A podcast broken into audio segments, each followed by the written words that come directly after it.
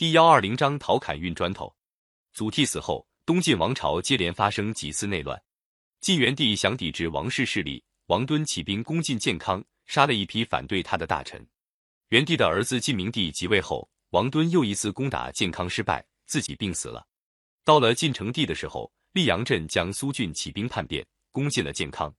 东晋的一些大臣束手无策，后来依靠荆州刺史陶侃出兵，花了两年时间才平定了苏峻的叛乱。陶侃在王敦得势的时候，本来是王敦的部下。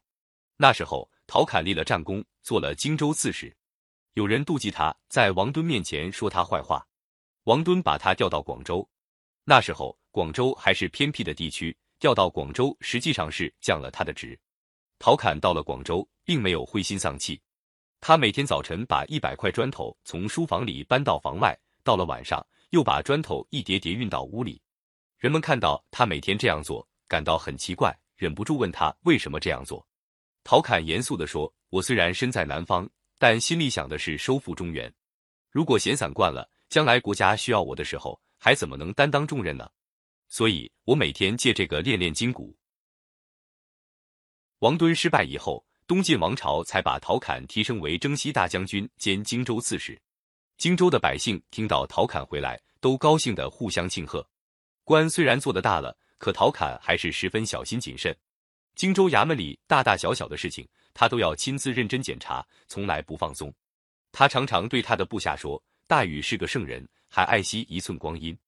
像我们这种普通人，论智慧和能力，都跟大禹差得很远，更应该爱惜每一分光阴，怎能贪图安逸？如果活着对国家没有贡献，死了没有留下什么好名誉，那不是自暴自弃吗？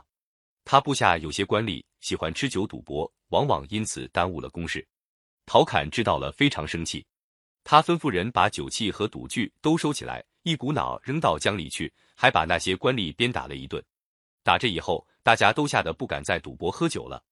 有一次，陶侃到郊外去视察，看见一个过路人一面走一面随手摘了一把没有成熟的稻穗，拿在手里玩弄。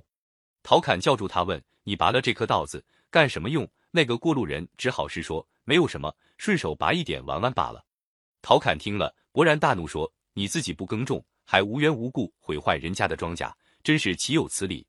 说罢，就命令他的兵士把那人捆绑起来，狠狠地鞭打了一顿，才把他放了。人们听到刺史这样保护庄稼、种田，就更勤快了。荆州地方就渐渐富裕起来。荆州地方在长江边上，官府造船常常留下许多木屑和竹头，要是在别人手里，不是打扫掉，就是烧了。但是陶侃却吩咐人把它收拾起来，收藏在仓库里。人们见了不懂他为什么要这样做，也没敢问。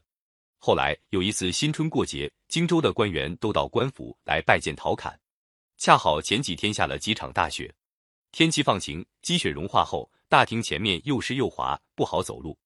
陶侃就吩咐管事的官吏把仓库里的木屑拿出来铺地，这样走路的时候就再不怕滑跤了。又有一次，东晋水军造一批战船，需要竹钉。陶侃又叫人把收藏起来的竹头拿出来，给兵士去做造船用的竹钉。